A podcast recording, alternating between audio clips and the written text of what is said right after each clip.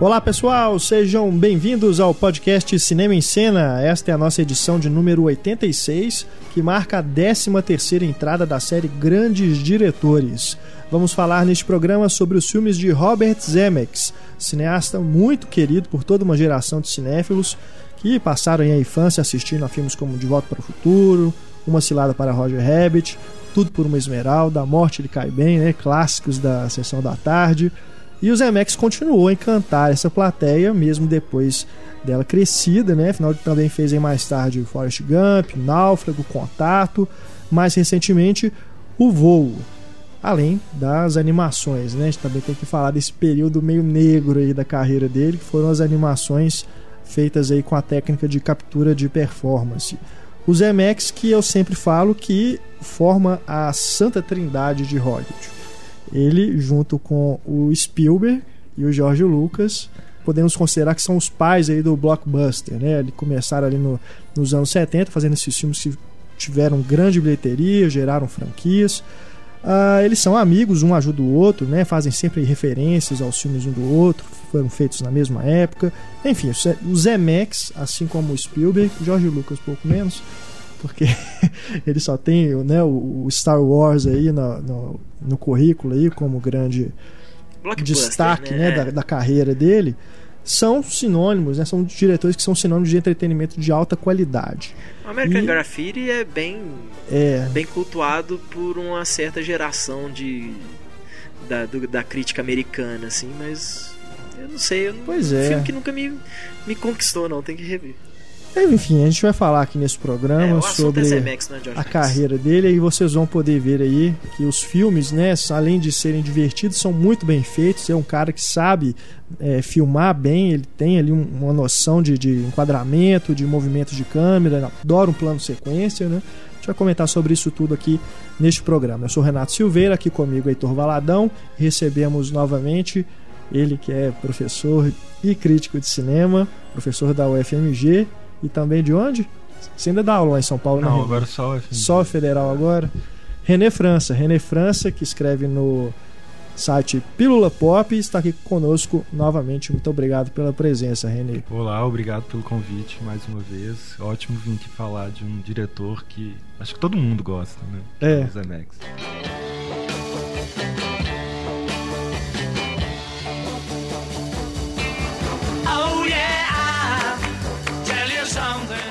Bom, vamos lá então começar com pegando aí o começo da carreira do Zemeckis. O Zemeckis que estudou cinema uh, lá nos Estados Unidos, ele é de Chicago, é, na faculdade que ele conheceu o Bob Gale, que é um grande parceiro dele, escreveu vários roteiros, produziu também, né, o De Volta para o Futuro, outros filmes também, que não só dirigiram, mas também trabalharam com Spielberg e com outros diretores.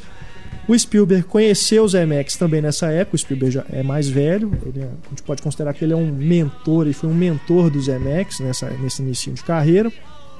E o primeiro longa do Zemeckis é o Febre de Juventude, que, é que é aquela comédia filmaço. bem divertida sobre a Beatlemania. Acompanha ali um grupo de meninas, né, fãs dos Beatles. Eles vão fazer aquele famoso show no. Como é que chama o programa? Sullivan? Ed Sullivan. Ed, Ed Sullivan, né? Um famoso. com... 64. Isso, isso. E ali ele acompanha a tentativa dessas meninas de conhecerem os Beatles, né? Se filtrarem nesse show, nesse programa de televisão e chegar perto dos ídolos. Um filme que tem a Nancy Allen. Nancy Allen que é, as pessoas devem conhecê-la mais pelo Robocop, né? A policial que é a parceira do Robocop. E ela faz ali uma das meninas que entra nessa aventura aí. É, na verdade, ela não, não era uma dos fãs, dos fãs dos Beatles, né? Ela é. vai meio empurrada pelos amigos, ela é noiva, né? Tá pra uhum. casar. É. Tá, e ela se, se descobre uma Beatlemania. Ela que vai parar sendo... no quarto dos Beatles. É.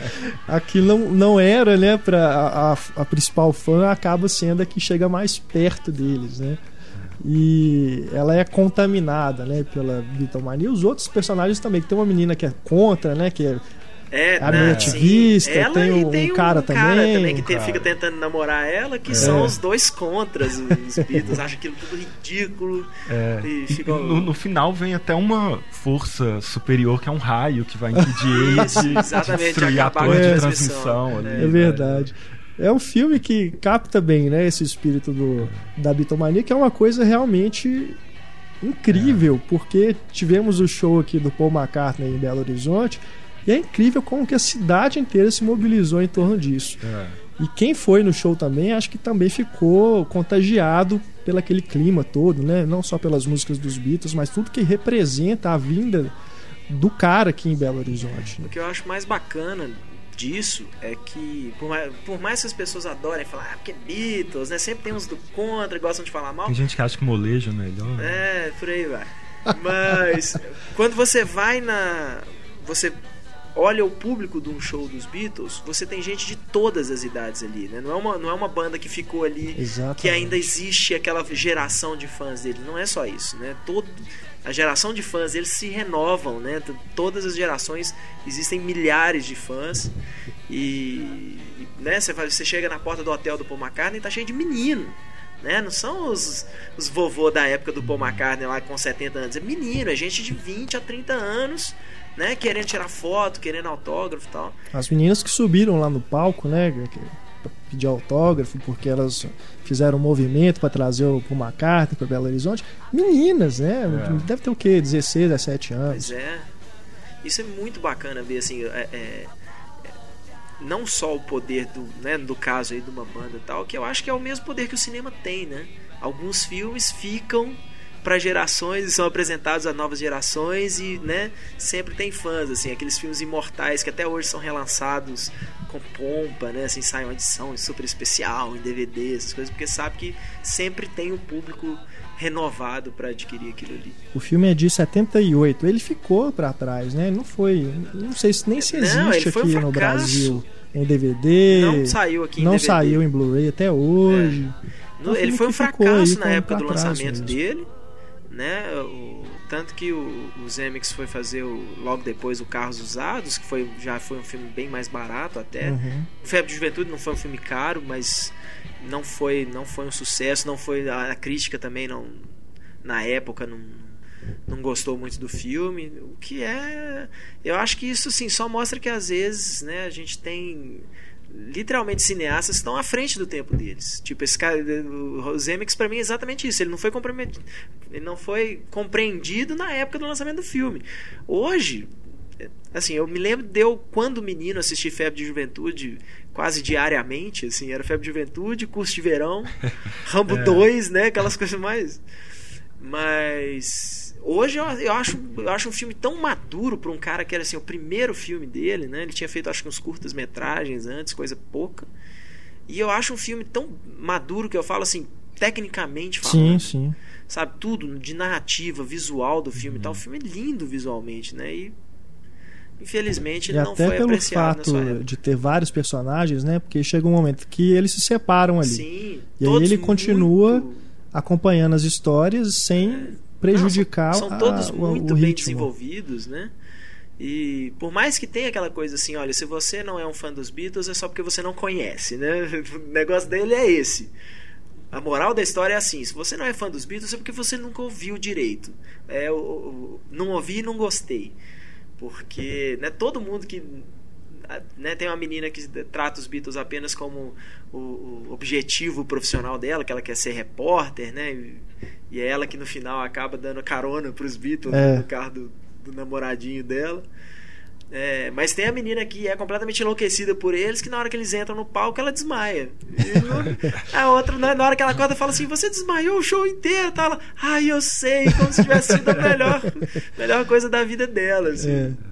Então, é um cara que, que você via, né, desde o primeiro filme ali, você via que já não era um, um simples diretor né, tá fazendo ali o trabalhinho dele. É um cara que já tinha uma visão uma visão da coisa que acho que até hoje pouquíssima gente tem. Tanto que eu, na defesa aí agora do, do, dos desenhos da fase negra dele ali do motion capture, né, do performance capture, mas é isso, é um cara que para ele não interessa simplesmente o contar história, é o evolução, né? Hoje depois que ele ganhou moral suficiente, ele praticamente se dedica a fazer filme onde ele possa empregar novas tecnologias. Né? Ele não está muito, muito uhum. preocupado em simplesmente contar a historinha.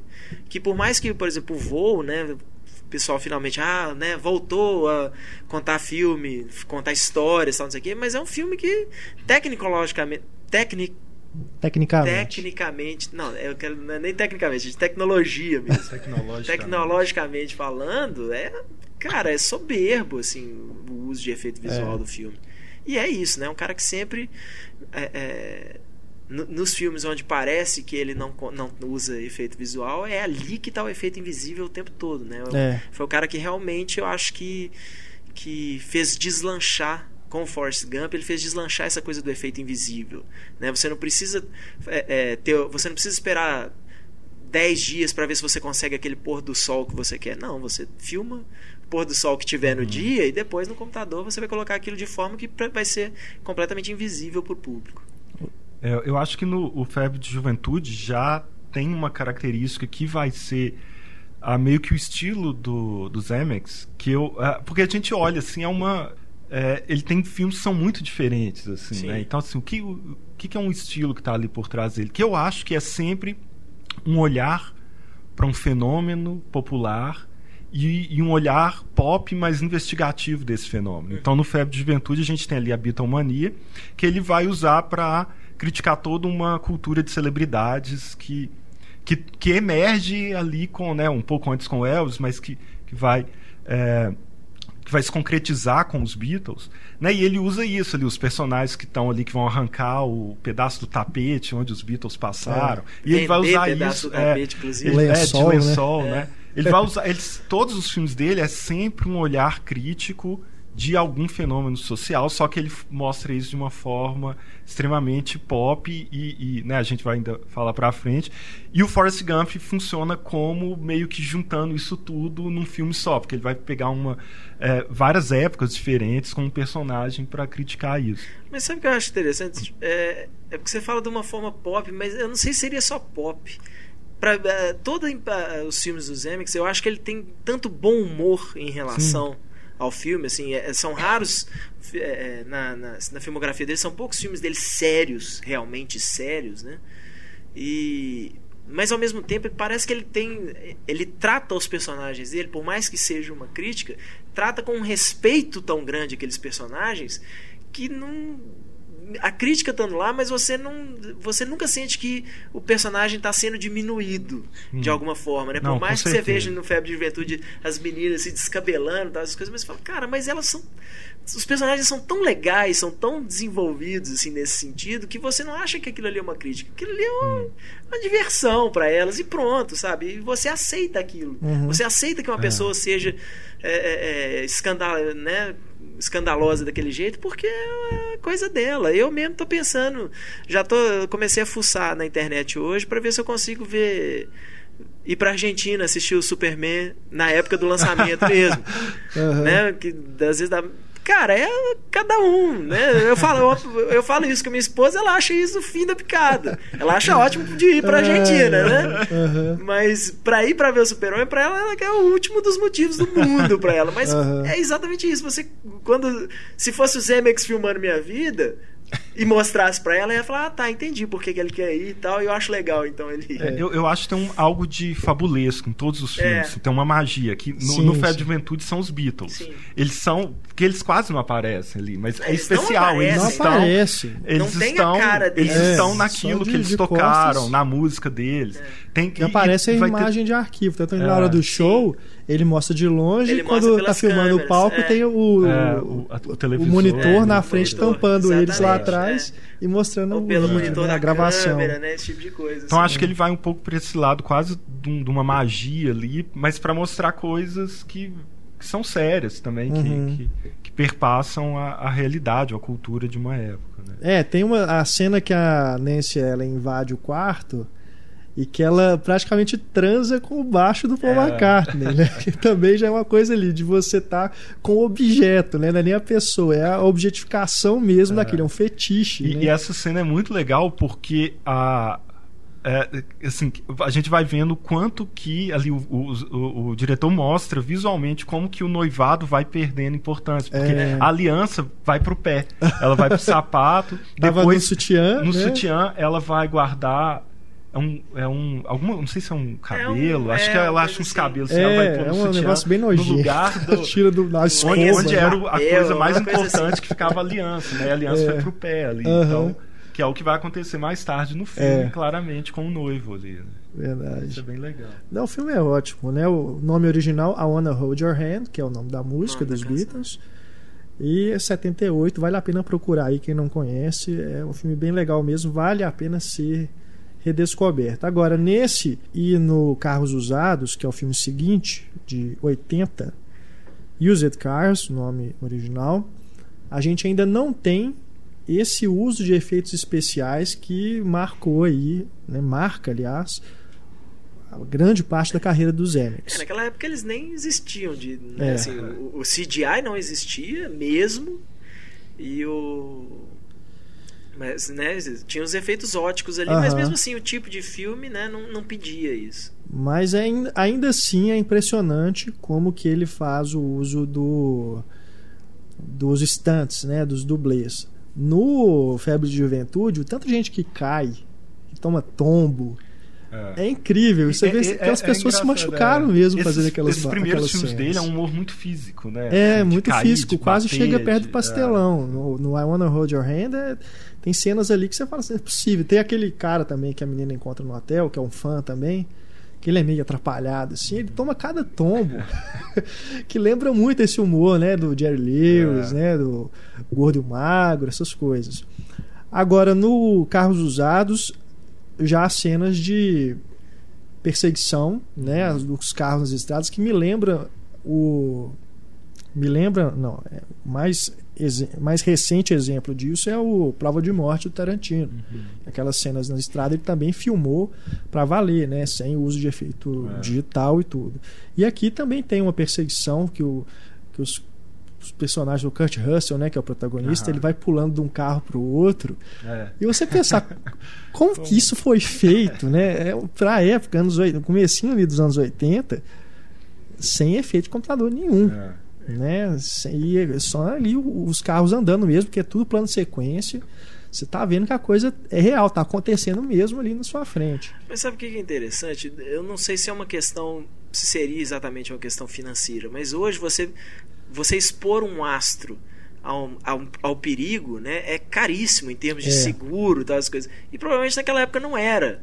Né? Os caras não ganhavam a grana que eles ganham hoje, né? dependendo do, do elenco que você usava os atores não eram, né, não eram aços, não eram super bem pagos tal. Então acho que os caras se, se, né, é. se se, ofere... não é se ofereciam, mas eles topavam fazer esse tipo de coisa. O Zemeckis tem que fazer um filme com o Tom Cruise. É, por aí. por aí. o Tom Cruise topa. O Tom Cruise não topa, ele faz questão. Faz questão. Aquela é. coisa, né, do, do, do, lado de fora, ele andando do lado de fora do prédio lá, que foi filmado é. no, no, prédio, né? Nem tudo, algumas coisas certamente não foram, foram feitas em estúdio depois, né? Mas é, é, é, eu me lembro de, de sair na internet, nos YouTube da vida, as pessoas de dentro do prédio filmando o Tom Cruise passeando pelas janelas lá de fora, sabe? Uma coisa assustadora aquilo. E né, naquela época eu acho que existia muita. Acho que era, na verdade, era tudo, era tudo feito com muita segurança, né? Só é. que era. Tinha que fazer. Ah, ó, o cara vai, vai. O carro vai atropelar esse cara aqui, ele tem que rolar por cima do carro e já cair em pé e né, sair correndo e por entrar no outro carro e tal. Ah, um dublê é. vai ter que fazer isso, né? O próprio ator, às vezes. É, o que mais me impressiona é não haver cortes. É realmente a é. tomada única filmando essas perseguições todas. É um negócio muito maluco. Agora, o filme, ele é também uma, uma comédia. Eu não gosto. É uma comédia que. Já vou falar de uma vez. É sobre um. São duas, duas lojas que revendem carros, né? E acho que os dois são irmãos, né? O, os donos é, são, são, irmãos, irmãos. É, eles são brigados. Até, né? Isso. E o Kurt Russell trabalha para um deles, um, um, dos irmãos morre, que é o da loja do Kurt Russell, a outra loja é mais. tem um, um, um retorno financeiro maior, né? Tem uhum. mais grana e tudo. E a outra é mais pobre. E aí eles começam a entrar numa briga, eles começam a inventar propagandas, né? Finge Faz... que o cara ainda tá vivo, né? Finge que o cara tá vivo. Tem um, é. um humor meio mórbido dos anos 80, tipo um morto muito louco, é, viva tem... a baba morreu, né? Tipo assim. tem umas cenas realmente, um humor negro bem pesado. Aí ele. Uma coisa que é interessante, eu também não sou muito fã do filme, não, René. Mas uma não, coisa que eu acho fã. interessante são a, as propagandas que eles fazem para entrar em cadeia tá nacional, né? porque eles invadem, eles arrumam um sinal pirata e escolhem os momentos-chave para pro, colocar ah. propaganda. Então tem ali o, o, pronunciamento do presidente, a final do campeonato de futebol americano, eles invadem lá o sinal para mostrar a propaganda que eles fizeram. É um negócio muito tosco, né? Que eles fazem de qualquer jeito. Fica mulher uma, pelada. Uma mulher pelada, é, umas, explode o carro da outra loja. umas coisas assim, mas ainda é o ponto assim que eu acho mais interessante e é. a perseguição no eu, final, é. né? Que eu acho realmente uma coisa da realização técnica, uma coisa eu, impressionante. Eu, assim, eu acho assim, mais uma vez é aquilo, você tem uma investigação ali social que é uma crítica política, né? Você tem um vendedor picareta que quer ser senador nos Estados Unidos pós-Watergate, então a descrença sendo política, e associando político com trapaça, com malandragem. Uhum. É, que inclusive tem uma excelente apresentação de personagem. Que antes você vê o Kurt Russell, você vê ele adulterando o verossímetro. Tá tocando uma música meio uma fanfarra de político é. americano. É. Então ele já faz a associação desde o início de quem é aquele personagem. Mas assim, eu acho que é um é bem um, um filme do roteirista de 1941 mesmo, assim, desse filme, sabe? Tem que, muito que o Zé, Zé Max foi roteirista do 1941. E é aquele é. humor meio pastelão, meio de, de, mais de televisão até do que de cinema, Parece sabe? que coisa... quer gritar a todo momento, é. né? Uma coisa muito exagerada. O humor né? do, o humor do, do Zemeckis é sempre meio, meio ingênuo, né? Não vou falar inocente, mas é sempre meio ingênuo. É sempre essa coisa meio física, meio careta, né? Meio sustos, esse tipo de coisa. É, e você vê que ele começou, comercialmente falando, ele começou com o pé esquerdo mesmo. Porque ele foi pro, né, o Febre de Juventude não fez sucesso, o Carros Usados também não fez sucesso. E o terceiro filme é o Tudo por uma Esmeralda que foi muito injustamente na época, porque eu acho que o filme não tem absolutamente nada a ver, mas foi muito injustamente na época comparado ao Indiana Jones, né? Mas eu acho que é, é tipo é um filme que só existiu por causa do sucesso do Indiana Jones, assim. mesmo que não sejam parecidos, uhum. mas é o tipo de aventura, um cara com chapéu. Que o estúdio às vezes é, pede, né? Ah, vamos fazer um filme de aventura é, e tudo. Que, porque, que eu acho que não é um projeto. Acho que é um projeto mais do Michael Douglas do que do Zemeckis. É porque pelo que ele fala nos comentários de Volta ao Futuro, ele fala que ele já tinha um projeto de Volta ao Futuro, já tinha um roteiro e o Michael Douglas chamou ele para Tudo por uma Esmeralda. Então uhum. eu acho que é um, não é tão um projeto ali de origem dele. Né? Mas o Tudo por uma Esmeralda já fez um pouco mais de sucesso. Fez, assim, acho, fez, fez bem sucesso. Fez bastante sucesso. Então ele já já mas, mas até hoje, né? né? Tem a Joia do Joia Nilo. Do Nilo. E... Que aí sim eu admito, não é do Zemex e é bem, bem é. bestinha, né? Não, o Zemex é um diretor Durante muito tempo muito teve papo de um terceiro filme também, mas que acabou é. nunca indo pra frente. É, naquela época, aquela onda saudosista que tava tendo aí de fazer continuação de filmes é. que já, já se foram, aí falavam em voltar com o Michael Douglas e a Catherine Turner. É. Mas eu eu adorava tudo por um esmeralda. Assim. Eu ainda adoro. Aí eu fui rever. Tem muito tempo Nossa, que eu não fiz vejo. uma lista aqui. É. Só de, pra falar mal do Só. Não, mas é assim, você ia, eu ia vendo e falava assim, não, não é possível isso. É, é possível. eu queria ter revisto pro, é muito furo. Pra assim. gente falar aqui, mas tem muito tempo mesmo que eu. Nossa, pra, assim. Não vejo, deixo por sua conta então. É. Tipo, pra. Assim, você tem, tem um vilão lá. Assim, não vou nem entrar nos estereótipos latinos do filme, né? Mas tem um vilão que vai lá pra Joan Allen, né? Que é a, a escritora que vai entrar na né, aventura, que ela tem um, que levar um mapa pra irmã na Colômbia, que é o mapa desse tesouro, dessa esmeralda. E aí tem um, um, um vilão que vai invadir lá o apartamento dela. E um vizinho vem e fala: O que, que você tá fazendo aí? Ele pega uma faca e mata o vizinho. Depois, quando ele encontra ela, aí dá um, mostra um, um, um, plano subjetivo que ele viu que ela tá com o mapa, ele fica conversando com ela. Quer dizer, ele mata um vizinho por nada e a mulher que tá com o mapa ele não faz nada ali, né? Aí ela tá sendo ameaçada, o Michael Douglas aparece pela primeira vez no filme, já começa a atirar no cara, sem muito motivo. Aí eles vão entrar numa aventura, aí tem uma cena que eles vão. que tem uma ponte perigosa, eles vão pegar um cipó. É. Na hora que o Michael Douglas bate na pedra, a pedra afunda, assim, ela é fofa, sabe? aí eles vão fugir de um lugar pro outro, aí eles vão parar exatamente dentro do carro do Danny DeVito, que tá dormindo no. Por coincidência, tá dormindo lá no fundo. Aí eles vão correndo e aí a, a, o lugar que a Esmeralda tá é, é atrás de uma cachoeira, eles andam debaixo d'água, chegam lá todos molhados, aí quando o Danny DeVito chega pra surpresa atrás dele, ele tá sequinho tá ali. Nossa. Aí vem o, o, crocodilo que come o braço do cara com a esmeralda. É. Por algum motivo ele sai separado dos outros crocodilos, outros vai para um outro lado, que é onde Michael Douglas vai atrás dele. Sabe assim, é, é... E, e, as coisas assim, eles estão em fuga, tem gente correndo, atirando nele, eles encontram um avião. Aí vamos parar e fazer uma fogueira aqui e conversar. Aí eles estão em fuga, param numa cidade. Ah, tem uma festa hoje na cidade. Vamos pra festa na cidade, é. sabe? Então, assim, tem muito furo na história. Mas é, é divertido. Assim, é, é aquele humor ali que, que é, é, é, legal. É um filme divertido de ver, mas quando você começa a ver com mais atenção, você vê que não, não era aquilo que você achava quando, bem, né? quando criança, sabe?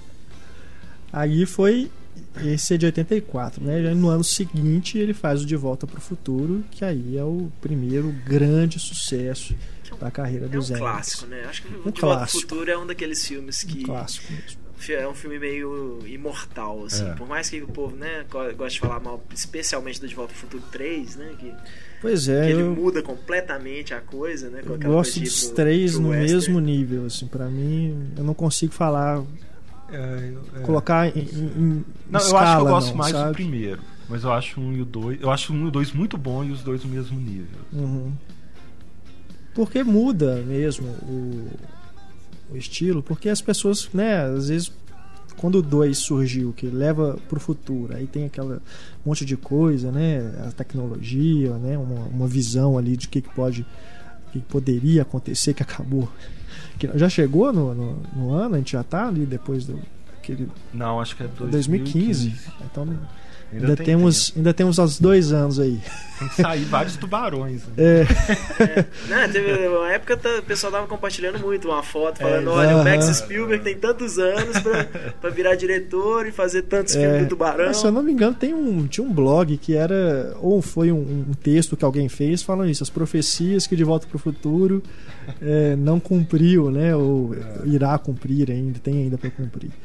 Mas e depois tem aquela coisa também do, do retorno, né? No De Volta para o Futuro 2. Né? Enfim, é um filme mais complexo. É. Enquanto o 3 é aquela história mais linear, né? Que o, vai só ali pro é, faroeste. É uma grande homenagem ao cinema. Assim, Aham. Né? É. Tanto que é muito legal que eles quando ele está nos anos 50, ele volta como se o Faroeste fosse, fosse os filmes do John Ford, é. né? ele tá vestido tipo John Wayne, e chega lá e é, é o Sérgio Leone, né? Assim, é muito legal isso. Que ele vai até mudar a, a grua, ele vai usar a mesma grua do, da chegada na estação do Era Uma Vez no Oeste, exatamente, uhum. o mesmo ângulo de câmera no De Volta ao Futuro. Os caras ficam zoando ele, né? Tipo, que Eastwood, que nome é esse, né? Clint que, é que nome é esse? Nome que ridículo. Que é isso, né? Muito bacana. Mas o 1 e o 3 são histórias bem lineares, né? É. Mas o 2. Enquanto o 1 e o 3 parece aquela coisa assim. É, é, são filmes sobre o peixe fora d'água, né? O 2 ele tem esse elemento também, especialmente quando né, no começo do filme, quando eles vão para o futuro. Mas ali já é uma brincadeira mesmo de vamos brincar de viagem no tempo, né? Que ele vai para o uhum. futuro, volta para o presente, vai para o passado, vai ter que voltar, vai mais ainda pro passado depois, né? Tinha tempo que eu não via assim, que eu não, não era uma uma surpresa assim tão bacana que era o final do De Volta ao Futuro 1 e o 2, eles coincidem, né? Assim, na hora que a, onde acaba o De Volta ao Futuro 1, no De Volta ao Futuro 2, né? O Marte acabou de ir embora, aí de repente aparece ele vindo correndo por trás é, do, é. do, Doc é Brown. Aquilo, bom, aquilo é uma coisa de gênio, né? Assim, os filmes acabarem no mesmo lugar, só que completamente contrários. O que eu gosto mais do 2 é isso, você ele voltar no primeiro filme é. com outros ângulos. Você é. vê as coisas né, do cinema que o corte leva você de um tempo para o outro. Ali ele vai nos entre lugares. Onde que o Biff estava antes de ir pro baile. É, é muito legal. É. Isso, é. isso é genial. Agora, é, é, é legal que o, o é, que eu vi o, a entrevista com o Zemex, ele falando que eles já tinham essa ideia, antes do Tudo por uma Esmeralda, que o Spielberg foi o único que apoiou, que queria produzir. Só que ele já tinha feito dois filmes produzidos pelo Spielberg que fracassaram, que era o Febre de Juventude e o Carros Usados. E ele falou assim: não, se eu arriscar, se eu tiver mais um filme produzido pelo Spielberg fracasso, acabou minha carreira. É. E aí, quando é fez naquela sucesso, época, é, Spielberg era o, né, era o rei Midas ali. Quando fez sucesso tudo por um esmeral, todo mundo queria produzir o De Volta pro Futuro, que era o do mesmo diretor do Tudo por um Esmeral. Aí ele falou: não, vou no cara que foi o primeiro, é. e o Spielberg é, produziu. E ele disse que não foi pensado em uma trilogia apesar de muita gente achar isso, eles fizeram o primeiro filme e o final era só uma piada deles irem pro futuro. É, que se ele tivesse pensado numa trilogia, ele, ele nunca teria colocado a namorada dentro do carro, porque aquilo foi o maior problema para é. resolver a continuação. Tipo, o que, que, a gente faz com essa mulher aqui, né? É, e que na quando foram assinar para o 2 e o 3 junto, então eles é, se tiviam, tivesse o Michael J. Fox e o Christopher Lloyd, e aí depois juntar o resto do elenco que o, o Crispin Glover, né? Isso. que é o pai, não queria quis, voltar ele quis mais dinheiro. E aí eles falam assim, olha, ele é um ator numa posição que não dá para pagar isso. Você tem uma semana aqui, aí uma semana depois ligaram e falaram assim, não, ele tá irredutível. E aí eles falaram assim, ah, que o Bob Gale falou isso, é o poder do roteirista. Se o cara não tá, você tira ele. Então, eles toda a ideia de um futuro alternativo em que o pai do Martin morreu é porque eles não tinham o autor, o ator. Uhum. Então eles. É, e aí isso foi. É, permitiu a, a, foi levando, encaminhando o roteiro a partir disso, né? Tanto que ele aparece só velho de cabeça para baixo, o personagem ali no futuro, né, como é. pai. E quando no final, quando o Marty volta e tá tudo certo, é. ele aparece bem no fundo, na porta é. ali na casa.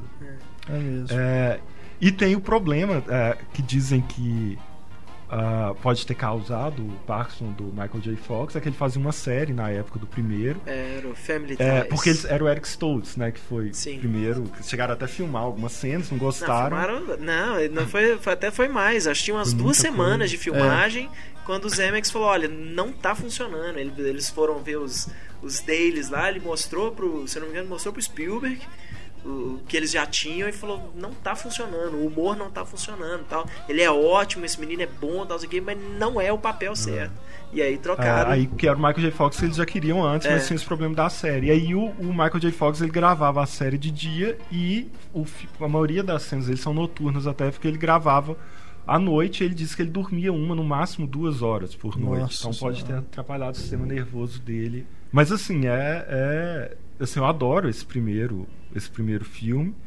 E são, são cinco anos de diferença, né? Pro... Do primeiro pro segundo. É, é impressionante como é, porque é entre os dois, né? É porque entre é. os dois eles fizeram a cilada para o Roger Rabbit, que para mim é um, é um milagre. Eu já falei isso no podcast antes e falo de novo. Aquele filme para mim é um milagre. Ele conseguir a quantidade de personagens. E isso, assim, né, numa época que, ah, olha, a gente quer colocar o personagem na participação especial, não sei o que, não, e, e as empresas cediam os direitos é. para que fossem usados, ou faziam a preço banana, assim, né? Tipo, ah, não, é coisa pouca, rapidinho e tal. Hoje em dia, um filme igual o Roger Rabbit é literalmente impossível é. de ser feito. Nunca teve continuação. Né? Talvez a Disney faça, porque hoje ela tem assim, né? Dá pra misturar né, a, a, a Marvel, a Marvel, Pixar, a Pixar, Lucas, Star Wars, é, ela pode misturar esses, isso tudo aí. Apesar de que esse filme da Lego que eles estão falando que vão fazer vai ter muito disso também. Eu Esse tô... é da Warner, né? É da Warner, mas é, é, é Dizem que vai ter coisa do, do Lego Star Wars, do. É, o Lego Batman é fácil porque. Tem essa da, desculpa de ser, não ser o, o personagem mesmo, né? É. Igual é. no caso do Roger Rabbit, que a gente vê que é o Pernalonga mesmo ali, a animação do Pernalonga. É. E na forma do Lego, né? Não sei, ainda não vi nada desse projeto da Lego, mas a é. Lego ela tem contrato com essas marcas todas. Né? Mas o. E o Pernalonga, inclusive, tá no, no filme, né? E você tendo uma cena, o Pernalonga e o Mickey, né? Um... É, aquilo. E quando o Ed vai ali, tá caindo do, é. do prédio lá e os dois caem de paraquedas junto com ele, assim, é isso. O Mickey e o Pernalonga, e aquilo ali é a coisa mais normal do mundo, né? É. Isso pra mim é equivalente àquela cena do. Chaplin com o Buster Keaton. né? No, no filme do Chaplin. É, só, só uma coisa que eu lembrei aqui do De Volta ao Futuro 3, um, um erro, não sei se vocês já prestaram atenção, numa das últimas cenas quando Doc Brown volta com, lá com a máquina do tempo, que é uma Maria Fumaça lá. É. Uhum. É, E aí que a, a namorada do Martin vai falar assim, ah, tinha aqui o, o fax escrito demitido e sumiu, o que que isso quer dizer? Aí ele vai falar, ah, é porque o futuro tá é. em aberto, sei o quê. E ele acabou de apresentar os dois filhos dele, o Júlio e o Verne. Aí, nesse momento, a câmera vai aproximando dele, enquanto ele vai fazer o discurso lá de que o futuro tá aberto. Quando a câmera começa a mexer, tá um menininho lourinho, mais baixinho no fundo, ele começa a fazer esse sinal de vem com a mão exatamente na hora que vai começar o movimento de câmera. Então ele vai fazendo assim a câmera. É, ele, ele sabia, né? Eles gravaram aqui, sei lá uhum. quantas vezes. Então ele fica fazendo e aparece no filme, ele fazendo o movimento e a câmera seguindo Olha o só, nunca reparei. Não. É muito engraçado. Agora, uma vez me falaram, me explica, não sei aonde que eu li, que eu vi que eles tiveram que trocar a a atriz, né, da, a namorada do Marty, que é. eu não lembro o nome dela no primeiro filme, mas nos, nos filmes seguintes era a Elizabeth Shue, que tinha uhum. acabado de fazer o Karate Kid, né? E falam que assim, não, porque a menina aposentou, assim, não queria mais ser atriz tal, né? não quis voltar para os filmes e eles não conseguiram realmente. E o pior era isso, né? No final do filme, do primeiro filme, ela tá dentro do carro, né? Tipo, é, não tem como a gente simplesmente tirar ela do carro é. agora. É a Claudia Wells. Isso. E aí acabou, acabou sendo trocado. Tanto que eles começam o De Volta ao Futuro 2 no, no fim do De Volta ao Futuro 1 já trocando a atriz, é, né? já trocando. Mas curiosamente ela trabalha até hoje. É, é mesmo? Faz um monte de filme aqui, tô vendo aqui no MDB. Ah. Tem diversos filmes aqui pra TV, é, curtas, séries também, mas tá na ativa até hoje. Se alguém souber então por que que. Se alguém souber de verdade por que, que ela não topou voltar, ou porque não toparam voltar com ela. Às é. vezes ela era muito chata, né? O Robert é. Zemeckis não, não, suportava ela e... Tem, tem uma coisa só que me incomoda um pouco no primeiro filme, que é associar, associar a alegria, a felicidade à, à riqueza, ao bem material. Assim, uhum. que o, o Marte vai, no final, assim, tem aquela aquela caminhonete, né? Aquele é. carro lá, e fica lá, ah, agora a gente é rico, e, sabe, tudo deu certo, de, de uma questão. Ah, mas eu acho que é bem a cultura Yuppie. É, mas eu, eu não acho que é só isso, não. Eu, eu, acho que no, no Homem do Futuro, o filme com Wagner Moura, isso é evidente. É, isso pra mim é, é isso. É um problema moral do filme. Vira milionário, né? O, é, o objetivo dele é esse. Agora, no De Volta para o Futuro, já não acho que é o objetivo do Martin não, é, voltar é e, fazer natural. isso. Acaba é, acontecendo. É natural do quase pai como dele. se fosse um mas acidente. Mas tá ligado ao final feliz, né? É, é, sem dúvida, sem dúvida. Mas, mas eu, eu, concordo. Para mim é mais orgânico que, né? Olha, o pai dele enfrentou, né? É. O, o problema, o grande problema dele, ele superou aquele problema e ele virou o cara que ele tava é, é, que ele tinha potencial para ser e não hum. aquela coisa que ele acabou virando, né? Uhum. Ele sempre né, tinha aquela coisa de gostar de ficção científica, tá, uhum. ó, naturalmente ele se tornou então um escritor, né, de sucesso tal.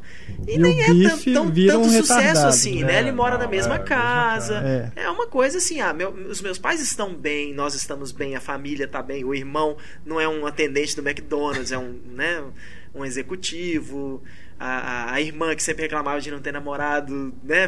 Os, os homens estão sempre atrás dela tal. Então, é até uma questão que... da autoestima, né? Porque é... no momento ali que ele, ele era um cara meio né, bobão, assim, tudo, medroso. Na hora que ele consegue ter aquele impulso, né, de dar o soco no, é. no, no, bife. no bife e aí se, se impor, né? Isso tá, né, pode interpretar também que essa autoestima também reflete na forma como ele criou os filhos. Claro, é. é e aí os filhos sim, também exatamente. conseguem prosperar, vamos dizer. É. Mas eu, eu gosto menos do que acontece com o bife, porque ele depois vira aquele bobão, né? Ele é. inverte o papel e ele é. aparece limpando o carro do.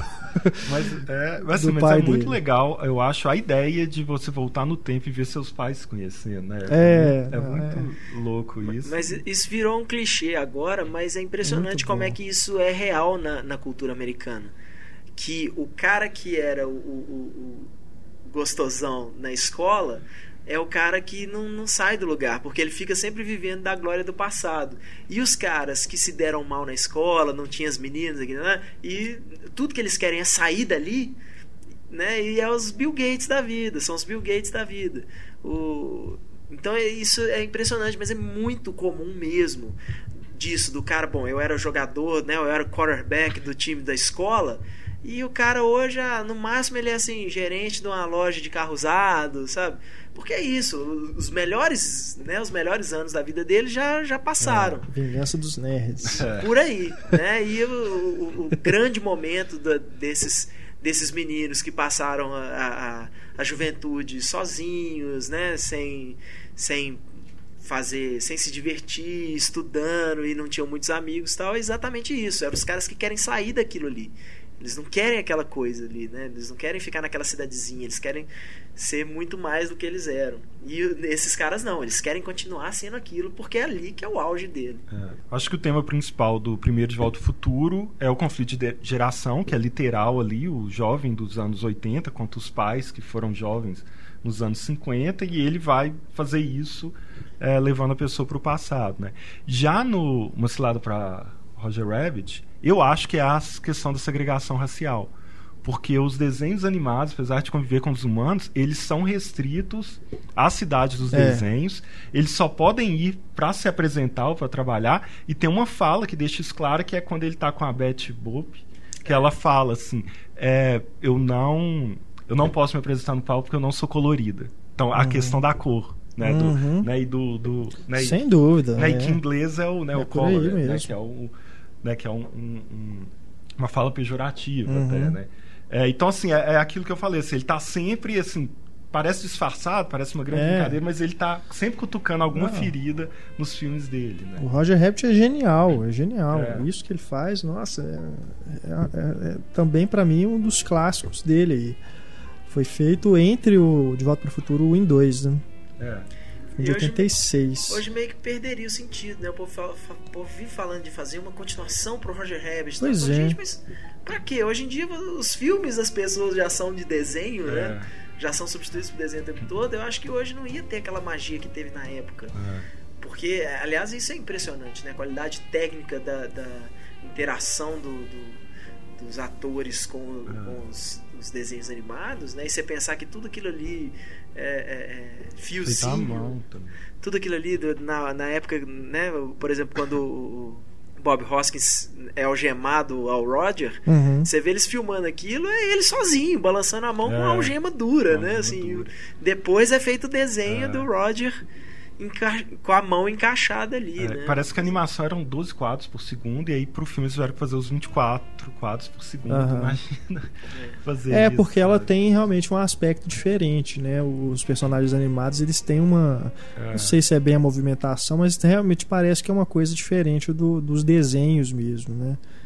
É, hoje com a animação 3D eu não sei se teria essa mesma magia, né? Assim, é, porque é. acho que a coisa mais gritante é exatamente isso, né? Assim, de você ter um personagem que é obviamente, claramente em 2D, ele só existe em 2D com um ser humano. Né? É. Sem falar também no impacto que isso teve para a época, porque era uma coisa inédita. Ali a gente estava realmente no momento de, de passagem, né, do analógico para o digital, né, vamos dizer assim, do momento de transição desses efeitos especiais. Hoje em dia, você se surpreende mais assim com, com efeito especial, é muito difícil, é. né? Tudo que surge pode ficar ainda melhor, mas diferente, novo, uma coisa inédita que você nunca viu, é, muito eu, difícil eu tinha, hoje em dia. Eu tinha uns sete anos na época, aquilo para mim era magia. É, era, com certeza. Era inacreditável, ainda mais com isso. Você vê o Padrão de Patolino juntos, é. tocando piano. Aham. Uh -huh. É assim, além de estar na realidade, são personagens que nunca imaginou. Uhum. por mais que a gente já tivesse é, é, algumas experiências, né, dessa coisa de misturar o, o real com o desenho, igual aquele. É, como é que chama? Meu amigo Dragão, né? Mas que é meio, é. é meio né, assim, tem hoje o, as pessoas olham e acham meio tosco aquilo. O, tipo, é, com o coelho, né? Não, não é o, o rato. Que, é, que ele, ele dança com o com o rato. É, mas o nome não vou lembrar. O nome fugiu. Não, tinha muita coisa. Tinha Carmen Miranda com o Zé Carioca, o é, Donald e tal. Já existiam algumas experiências em relação a isso. Mas não, não com esse tipo de interação. Sem falar no, no, stop motion também, é. né? que era muito usado nesse é. sentido de misturar animação com Só que hoje real. em dia, o efeito por mais que né, assim, os filmes é, é, sejam cada vez mais fantásticos, né, assim, fantásticos no, nessa na coisa da fantasia, né, a liberdade para fazer isso hoje é maior, porque com os efeitos visuais isso facilitou, né, agora você pode contar a história que você quiser. Né? Não, praticamente não existe uma, uma barreira tecnológica ali, tipo, não, isso ainda não dá para fazer. Hoje você bota o cara voando lá e é totalmente plausível, é. né? Assim, não parece uma montagem nem nada. E mas naquela época o efeito visual ainda era uma coisa assim, toma isso aqui na sua cara, né? É. Olha como é que, olha o que a gente fez. Hoje em dia é exatamente o contrário. Você vê e assim, a gente fez isso aqui, mas não é para você saber é. Com, né, assim, tentar parecer é, não é para parecer que é um efeito, real. é para parecer que é natural. É. E aí você pega as animações que ele fez, parece que é até uma inversão, né? Porque ele tenta é. colocar o real dentro do imaginário, dentro do né? imaginário é. Porque ali ele começou ali no Expresso Polar a tentar realmente colocar em prática o que virou uma, um certo tabu em Hollywood, né? De você pegar um ator e transformá-lo num personagem digital com as mesmas feições dele, né? Você está vendo o Tom Hanks na versão digital. A Angelina Jolie, o Anthony Hopkins, né? O Jim eu Carrey. Acho que o principal problema do Bill Wolf é esse. Pois é. Porque eu ficava olhando assim, ah, o Anthony Hopkins. Exato. Ah, eu também. O meu problema com o filme é esse. Me tira, não deixa eu me envolver com o filme. É. Agora eu não sei se a razão dele ter ido por esse lado foi realmente tentar radicalizar na, na, no uso da animação porque o, o Expresso Polar é 2004, né? Já tinha o Senhor dos Anéis. É. Né? Então, talvez ele, se ele pensou em fazer na mesma época ele pensou assim: ah, vamos começar a criar personagens inteiramente digitais para pôr num filme. Ah, mas o Senhor dos Anéis já está fazendo isso. Então vou fazer o filme inteiro. Não é, sei se foi a proposta desse, mas o fato é que ele tentou aí fazer essa aproximação né, dos atores com o, a versão digital e não, não, fica um negócio estranho, porque você olha para aquilo e fala assim, mas tá sem vida, não é o Tom é. Hanks, é uma coisa meio bizarra. Tem aquele duende que é o Steven Tyler, ah, que é uma das é, coisas é mais medonhas que eu já aquilo, vi no filme. Aquilo é, graças a Deus, a aquilo dura poucos segundos. Porque pra mim aquilo ali é o Chris Tucker do, é, do filme. A cena é ridícula e a, realização dela também, da animação, é uma coisa muito estranha. É muito. É. O Steven Tyler já é um cara feio. Transformar em duende é, é esquisita ainda. O Expresso Polar é, é as horas que eu falo assim: pode não funcionar como filme tão bem quanto ele gostaria que tivesse funcionado. Mas eu, assim, eu gosto do filme, não, pra falar a verdade, ele ainda, eu ainda me emociono muito com eles, especialmente na, nas canções das crianças, aquelas coisas ali e tal, sempre me emociona muito. Sério? Mas... Eu, eu, não consigo, cara. Ah, não, eu, mesmo, é porque eu tenho, eu tenho, eu tenho uma, uma, coisa estranha com o Natal, assim, cara. Pra pois mim, é. Natal. O Pablo coloca esse filme como um clássico instantâneo. Não, eu me lembro na época que ele viu, ele falou que não é aquela coisa toda, eu falei assim não mas consigo, aqui... cara. Mas aquela coisa... Natal, por Natal, eu prefiro do Scrooge dele. É. Também. O Scrooge eu acho um filme tecnicamente muito melhor do que o, Isso, o Expresso Polar. Principalmente porque o Expresso mais. Polar foi lançado no, com aquele 3D ainda de, de óculos vermelho é. e azul. Né? Uma lente vermelha, uma lente azul. Então você vê claramente hoje, na hora que você vê, tem cenas que é literalmente assim. Como é 3D, é, sem fazer comparações, mas é assim coisa do, de Mequetrefe Robert Rodrigues. Ah, ó, como você vai ver em 3D, nós vamos fazer o, uma montanha russa aqui pro trem descer tal, não sei o que, para as crianças vibrarem no cinema. Narrativamente falando, é uma porcaria. Uma porcaria aquela cena. Mas você entende que tá ali que é para né, pra isso, pro, pro entretenimento geral do, do filme. Mas aquela coisa do, das criancinhas, né? As duas criancinhas que cantam sobre o Natal como uma coisa feliz e ao mesmo tempo tem o um menino que entra cantando que para ele o Natal nunca foi razão de alegria. Tá, putz, aquilo ali me mata, cara. Eu choro igual criança.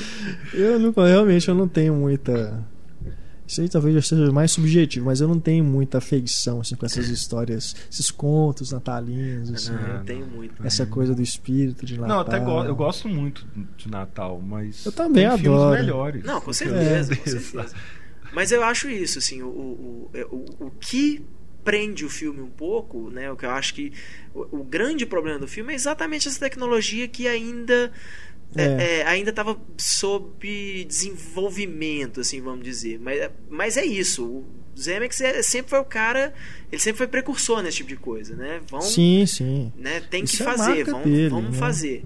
E a lenda de Beowulf também tem a impressão que se ele tivesse feito assim, ah, uma aventura medieval, né, igual era feito lá antigamente tudo, uhum. e colocasse só, por exemplo, o personagem do monstro, né, o que é, é. o Crispin Glover que faz digital, poderia ser um filme bacana. É sabe? Mas aí coloca aquela. fica pesado, fica aquela coisa. Mas né? sabe o que, que, é o negócio? É aí que eu falo que o Zemeckis é precursor. Se Beowulf tivesse funcionado, era um game changer.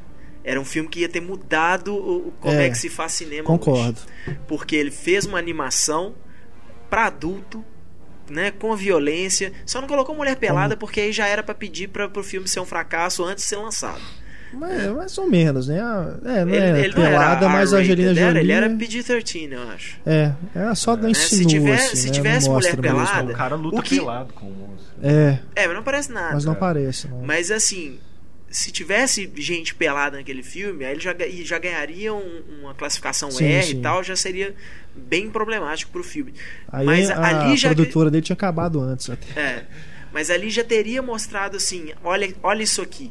Você pode fazer um filme, uma animação para adulto e as pessoas vão acreditar e as pessoas vão ver. É. Só que o filme não, né, assim, não foi um fracasso, mas não, também não fez um grande sucesso, né? Fez o, sucesso suficiente para ele ter que voltar ao Natal, né, e contar lá os fantasmas de Scrooge, mas É, que é o que eu gosto mais porque ele já tem uma o, o, uso da imaginação já é mais forte. Ele já coloca aquelas cenas, né? Dele ficando pequenininho, ele uhum. pira mais assim no, no, nos efeitos. E, e, ele já meio que se liberta daquela coisa assim, não, tem que ser a cara do é, personagem, exato. tem que ser a cara do ator, né? Assim, por mais que você né, lembre o Jim Carrey, uhum. mas é diferente, todo é mundo diferente, ali já tá um né? pouco diferente.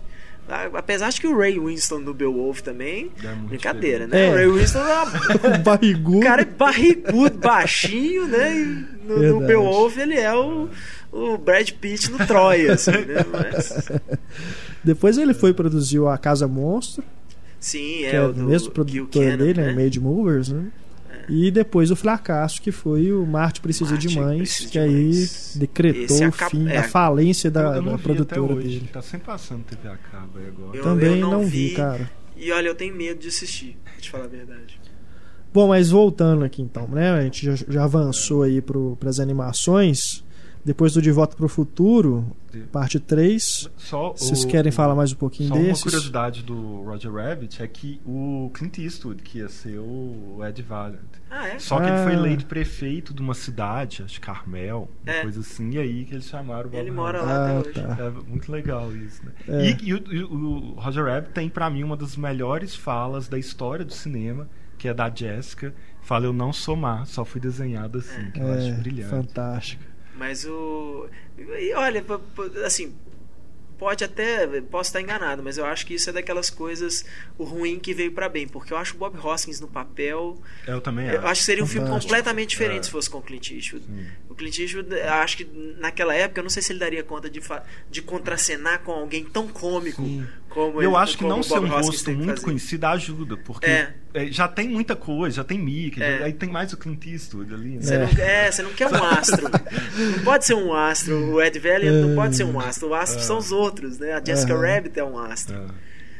Verdade. Nossa, e eu me lembro, agora a, a, nerdice aguda. Eu me lembro que o pessoal passava na, na cena onde eles têm uma perseguição de carro, e aí o Benny, né, que é o táxi, ele bate num poste e o, o Ed e a Jessica saem voando do carro.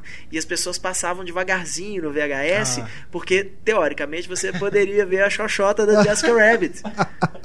Porque ela, uhum. ela gira, né? Meio sentada, assim, ela gira, a saia levanta e tal. Só que não tem nada desenhado é. ali, né? Depois teve gente colocando. É, é, é colocando fazendo do, Photoshop, Photoshop tal, não, mas não tem nada. Não, você, você, você eu, pô, né? parei pra olhar e falei, não tem nada ali. É, seria o máximo nada. do realismo se eles tivessem feito, é. né? Eu é. preocupado em desenhar até, não, e o, até o, isso. o DVD e o Blu-ray cara, é assim, infelizmente, é a, a, a, maldição dos filmes de efeito visual dos, dos anos 70, 80, 90 até. Porque agora você consegue, né, você consegue dar um pause perfeito numa imagem e falar, olha, tem um fio ali, né? É. Uma coisa que teoricamente você nem percebe, que foi, por exemplo, quando eu vi o X-Men do, do Brian Singer, o primeiro, numa cena que teoricamente não, não tem fios, mas já estavam filmando um salto do, do Toad, né? Ele seria filmado logo depois, ele saltando de uma, de uma pilaça para outra. E aí o Toad tá parado assim, e você tá vendo em DVD e de repente você fala assim: Uai, tem coisa estranha ali, né? Eu vi uma coisa estranha. Na hora que você volta e consegue congelar a imagem, você vê claramente que o, o, o gancho com o fio já estava pregado ali na calça dele, assim, sem ele nem tá pulando nem nada. Porque é isso. O cara lembra de apagar quando o cara tá pulando. É, não, se ele tá pulando, a gente tem que apagar uhum. o fio. Mas o cara tava usando o fio ali no meio da cena ali e esqueceram de tirar. Agora, eu acho que o Roger Rabbit cai muito da metade pro fim, assim. Ele perde um ritmo, ele meio que vira... Porque ele vai construindo um noir muito legal, que eu nem acho que é muito infantil, assim, tem... Tem não, assassinato. Não, é. Tem aquela cena é. que mata o, o, É um sapato, que é um desenho animado, é. um filme, que eu, criança, assim, achava. A própria, a própria morte do, do chefe do estúdio lá, né? Que o, o Ed bota ele na, na, na, negócio de editar filme, prende ele, ele toma tiro pelas costas, é. assim, ficava é, caído, não, pendurado então... pela gravata. Tem a, a, a, a, a Jéssica, que é totalmente sensual. Claro. Sim, sim. E, tudo. e aí eu acho que, assim, mais da metade pro fim ele vai entrando num outro ritmo ali de resolver muita coisa, vai, ele vai virando meio que um outro filme ali. Eu gosto mais, muito mais da primeira metade do que da segunda. Ah, não sei. Eu, eu gosto muito na hora que ele entra em Toontown. É, assim, eu né? acho eu, genial. Eu acho aqui. exatamente aquilo. Exatamente o que você tá falando. É um filme meio noir, assim, tal, e de repente ele entra numa cidade de desenho animado que tá todo mundo cantando, não, os prédios acho... cantando, o sol cantando. Bicho, aquilo pra legal. mim Lembra dá uma quebrada no filme, assim, completamente, mas é uma quebrada tão legal aqui. Não, mas não é nem do. do e aí disso, você entende assim. exatamente o fato dele detestar Toontown. Eu acho que é, é, uma coisa de roteiro mesmo. Assim, as coisas começam a ficar meio atropeladas para resolver. Tem que resolver, né? Tem que fechar a história, infelizmente. É. 92, então ele faz a morte, ele cai bem. Talvez Aí... a, a, o retorno ao fracasso, né? Do, do Zemex. Que é um filme que também está sendo revisto agora, né? Tem uma, uma nova geração de, é, eu de revi, fãs. gostei não. Continua, é, eu gostei. Não, eu até gostei mais a primeira vez. O problema é assim, os efeitos tão, né, aquele é. problema, assim. Você vê, Hoje já fica meio Você vê claramente que é Sério, efeito, eu assim. ainda acho que realmente os, os, efeitos são muito bons. São muito a bons. Que, não, são muito bons, mas a copa que eu vi, assim, ela tá com um buraco na barriga. Aí você vê do ladinho, assim, em verdezinho, assim, sabe? Ah, sei. Ah, meio rejuvenescimento ali deles, com... Ah, quando põe no, na pinga um negócio na mão primeiro, aí fica, fica, meio falso, assim, parece que a mão tá fora do fundo ali, real. É, não, me, é... não essas coisas ainda, é, ainda efeito, não me incomodam. O, efeito, não. todo efeito envelhece. O que importa é a imersão que o diretor consegue proporcionar. E no caso, eu acho que o, o Zemeckis consegue isso Sim. numa boa, sabe? Eu, eu, acho que é por isso que Robert, Roger Rabbit, por exemplo, continua sendo mágico. Continua sendo um filme Eu mágico. acho, por exemplo, a cena em que a, a Meryl Streep aparece toda virada, né? Sim. Que o, o Bruce Willis está falando no telefone, a gente está vendo ela lá do fundo se levantando, é. também plano único, né? Um, sem corte ali. Tudo bem que ela tá lá no fundo, então dá uma disfarçada, né, nas coisas, mas ela vai se aproximando e tudo, ela tá com, com a cabeça virada para as costas, né? Acho aquela cena fantástica. E depois também que ela vira o pescoço, né? Que ela puxa e levanta. É. é. É, não, eu, elástico. Acho, eu acho divertido, acho assim, muito acho bacana. Só que eu acho mal amarrado, assim, as, não, é, o é, filme como um todo assim. eu também não sou Mas muito é uma, entusiasta, não. Uma ótima crítica à cirurgia plástica, é. né? a coisa da juventude é, é uma comédia que vai mais pro lado do terror também. É uma comédia né? humor negro, né? Total. É bem... É, elas ali no final meio apodrecendo. É, né? tipo, você se lembra onde estacionou o carro? Só as cabecinhas, assim. Você se lembra onde estacionou o carro? Muito bom. Mas é, eu também, mas aí continuo, continuo investindo, batendo na mesma tecla. É, eu acho que é um filme à frente do tempo dele que está sendo redescoberto agora, tanto que estão falando de fazer uma série agora, baseada no, na morte de Cai Bem. É uma mesmo? série de televisão. Tem uma conversa dessa que eu uhum. andei lendo, não, não sei se eu, eu que estou completamente enganado. Mas. É, é, e parece que meio investindo nesse lado, né? Que era o personagem da Isabela Rossellini, que tinha o segredo para beleza hum. eterna. Mas eu acho que continuo achando assim. Tem belas cenas com a Isabela Rossellini. Sim, sim. Ah, é, é. Meryl Streep, a Goldie Hawn, elas eram lindas nessa época. Elas já eram mulheres, né? Já não eram menininhas mais. E eram lindas ainda. A Meryl Streep tá linda no filme. Talvez seja o filme mais bonito dela até hoje, assim, que ela e é um filme também que mostram o mais um que mostra esse fascínio que ele tem pelo passado, né? Porque é um filme de época. É. Se passa nos anos é. 70, né? Foi feito em 92. É. Se passa nos anos 70. Então a gente tem aí o, o Febre de Juventude, que também se passa nos anos 60 e foi feito nos anos 70. É. De Volta pro Futuro não precisa nem falar. O Forrest Gump também não. Enfim. É. E até no, nos ícones, né? ele, ele, é muito iconoclasta. Assim, ele gosta, né? Assim como tem os Beatles, no Force Gump, né, vai encontrar vários. Aí ali tem um momento que chega um tanto de gente que, que tomou a poção lá. Aí tem o Elvis, tem o James Dean chegando ali, né? Ele, é. ele gosta disso. Agora, o, o Zemeckis também fez muita coisa para televisão, porque tinha o Histórias Insólitas, Contos da Cripta, ele dirigiu é. várias coisas para televisão. Ele era, também, ele era né? um dos produtores, né, do, do Tales from the Crypt, é. ele era um dos produtores. Ele, o Walter Hill. Eu, eu só vi Entre esses Yellow, filmes aí, ele fez o... três, se eu não me engano. Eu vi o Yellow e o, dirigiu. e o Murder. Yellow é o. É, mas o é Yellow o do... não, é do, não é do Tales from the Crypt, né? Acho é. que é. Acho que é. é. O Yellow é aquele do que a gente estava mencionando, que a gente mencionou aqui uma outra vez. Né? É, com Kirk Douglas. Uhum. É, é, o do Kubrick. Né? É. e, o, e o Murder é logo depois do Forrest Gump, que, que ele já está usando os que o, o, personagem principal é o Humphrey Bogart, né? Só que é uma câmera subjetiva o tempo todo. Você é, você tá vendo a visão do personagem quando ele olha no espelho é o Humphrey Bogart. Assim. E começa com a peninha do Forrest Gump caindo, aí cai naquele bichinho lá do Contos da Cripta e ele tá todo vestido de Forrest Gump, tá o Hitchcock sentado do lado dele. É. Ele vai oferecer doces pro Hitchcock, ó. Chocolate, mas são vários dedos cortados. E o Forrest Gump? Que é o filme mais premiado dos Emmys, né? O que ganhou o Oscar e tudo, até hoje é muito lembrado. Eu acho que, é um, que tem mais edições especiais, né? Em DVD, Blu-ray. É, o Forrest Gump, tadinho, assim, por mais que ele é um filme muito bom, é um filme que eu acho que merece todos os prêmios que ganhou, mas o tempo todo o povo até hoje, né? Foi, foi o ano do Pulp Fiction. Então, é. muita gente ficava assim, pô, que injustiça, Forrest Gump, daqui a né, daqui cinco anos ninguém lembra do filme mais. Não foi isso, né? Ainda o filme continua. Uhum. E... Mas o Pulp Fiction é o Pulp Fiction, né, cara? O Pulp Fiction eu, é. eu acho que é um desses filmes meio game changer também, assim. Uhum. Mas é exatamente como a gente tinha falado antes, exatamente no Forrest Gump é quando eu acho que ele, ele muda o jogo exatamente nisso. Tipo, o efeito visual não precisa ser explicitamente um efeito visual. Né? Agora a gente faz o que a gente quiser. Se a gente faz o que a gente quiser, a gente não precisa que não precisa estar tá na cara.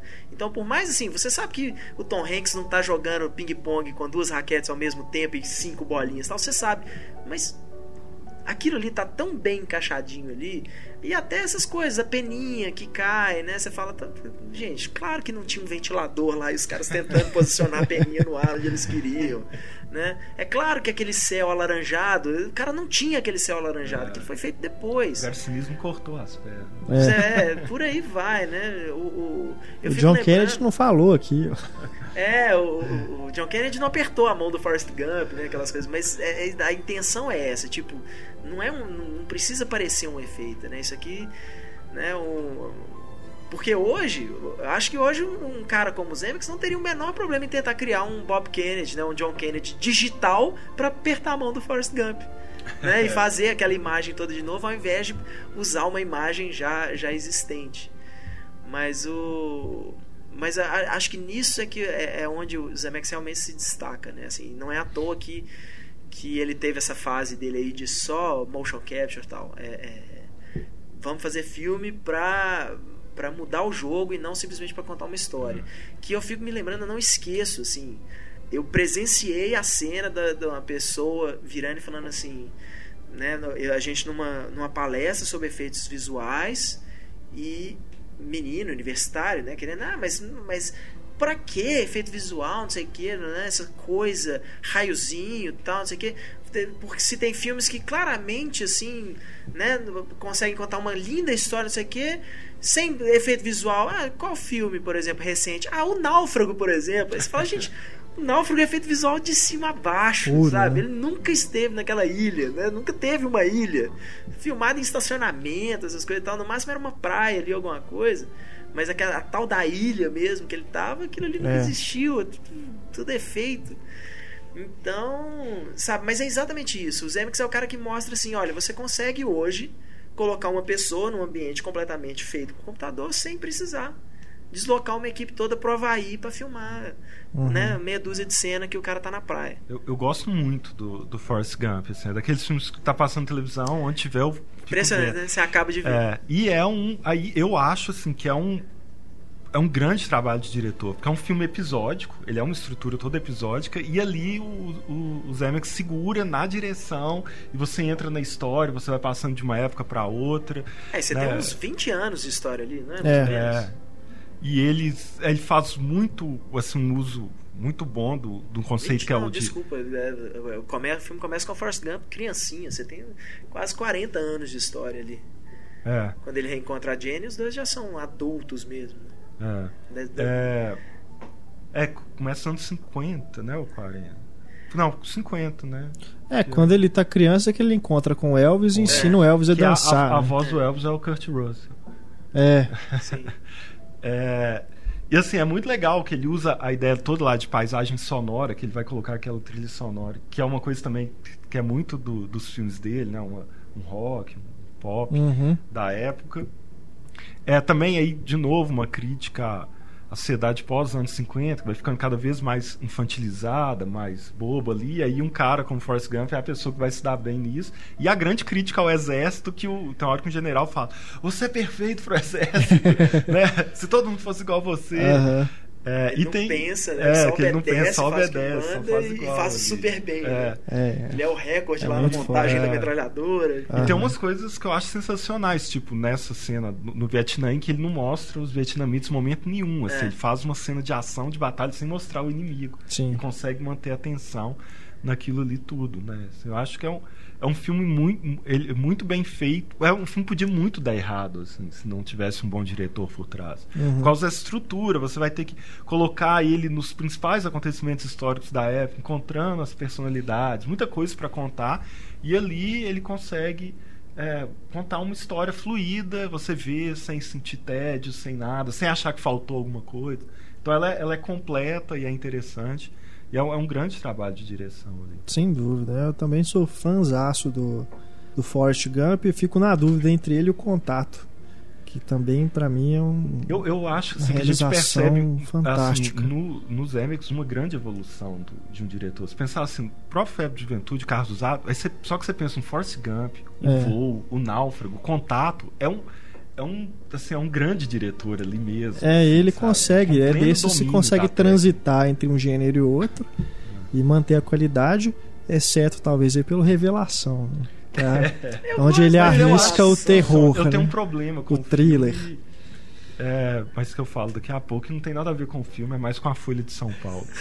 Eu gosto da Você que revelação. escrevia na assim, Folha de São povo- Paulo na época. O povo maltratou a revelação na época. Não acho que, claro, que esteja no mesmo nível, né, do, do que ele estava fazendo naquela época, que era o próprio Forrest Gump, o Náufrago, o Contato, mas eu gosto bastante do filme. E entre o Contato e o Náufrago, eu não tenho dúvida nenhuma que eu, o Contato e o Náufrago, não, entre o Contato e Forrest Gump, que você mencionou, eu não tenho nenhuma dúvida que eu fico com Forrest Gump Uhum. por ser um feel good movie, sabe? Assim, você sai do filme como se você tivesse acabado de ganhar uma massagem, né? Assim, Aham. só que é uma massagem no coração ali. Ah, E é, o- não, é. São, são... E o Contato já pra mim já é um filme Isso. meio. Por mais que ele tenha aquele, aquele final seja a coisa mais é, é, é, otimista, eu acho que assim, pra- é o final mais otimista possível que aquele filme poderia ter, é o final que ele tem. É, mas ao mesmo tempo eu, eu fico achando um filme meio cínico, sabe? Aquela coisa a- a- da. da- o, o filme inteiro, né? A, o personagem da Jodie Foster ela é, muito, ela é muito cínica, ela é muito. Eu tenho que ver pra crer, né? Assim, aquilo meio que, que, que não me faz. Assim, é, é, não é problema nenhum com a atriz, nem com o personagem, nem com o negócio. É só uma, a sensação que, que ele Sim. te causa. Propositalmente, a sensação que ele te causa. Pois é, eu, eu fico na dúvida porque, para mim, o, o, em termos de realização, de direção, para mim, no contato é o auge dos Emex. Ele faz uns planos ali que é, são coisas é, assim. É, a, a, aquela hora que a menininha, né, que é a Dina Malone, novinha, novinha ainda que o pai tem um ataque do ela coração e ela corre para pegar é, o remédio, aquilo ali. Que não ele morre, você não vê em momento nenhum o corpo dele. Não a pipoca vê. caída no chão, é. ela correndo, aquilo é. E genial. a câmera vem andando e de repente você tá vendo a imagem do espelho. É. Você não vê onde que a câmera tá. É. é uma coisa fantástica aquilo. A própria sequência inicial também já é uma coisa daquelas espaço, que você fica. É, que é. É, já começa te dando um susto, né? Porque tá aquele silêncio, a, a logo do estúdio aparece meio sem som nenhum. E aí, de repente, vem aquela música, né? Aquela explosão, assim, de, é. do áudio de uma vez só. Aí você já fica meio assim. Depois aquilo vai. Né, a câmera também, um, um tracking para trás. É, e voltando no tempo. Voltando no tempo. Vai até Pearl Harbor, né? É. E aqueles, né, aquele monte de sons e músicas que é o, a ideia que o filme trabalha, né, da transmissão de áudio para o espaço e tudo.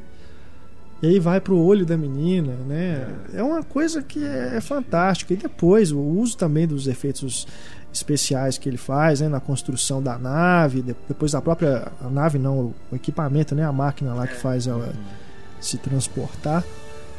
Ah, é aquela coisa também que tá lá no fundo e tudo, e depois que o negócio começa a rodar também, é uma coisa muito impressionante. E a, a própria viagem dela ali, né?